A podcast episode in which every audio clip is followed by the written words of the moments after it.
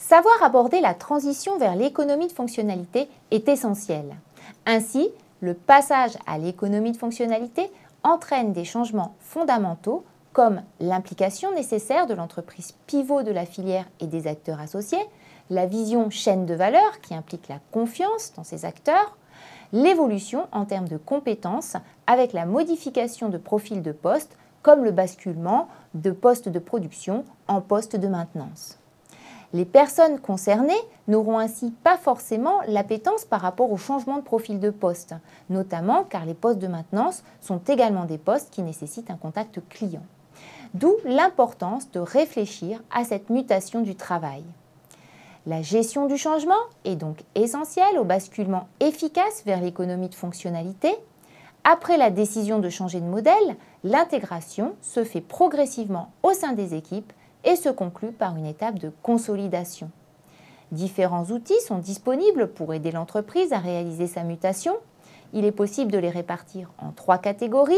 Les outils pour initier la réflexion au sein de la direction, comme la méthode Novus. Les outils opérationnels d'aide à la mise en place des mesures, comme la gestion du changement.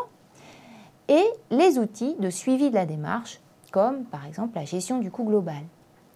Revenons sur la méthode Novus c'est un bon exemple de méthode d'aide à la mise en place de l'économie de fonctionnalité. Elle a été développée par l'Institut Inspire et est téléchargeable gratuitement.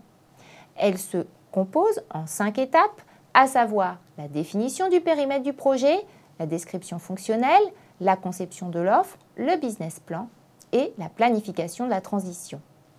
Une des étapes intéressantes est celle de l'élaboration du profil type au niveau du périmètre du projet.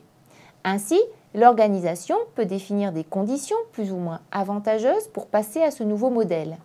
Plusieurs points sont passés en revue, comme les types d'usage, courants, occasionnels ou rares, le réseau de distribution, direct, indirect ou mixte, la proximité, la connaissance du client, la maintenabilité du produit, à savoir s'il est transformable ou modulable, les questions relatives à l'attachement au produit, le coût total de la possession, liées par exemple à l'entretien du produit ou à une maintenance régulière nécessaire, l'existence ou non d'un marché de l'occasion ou le niveau d'externalité.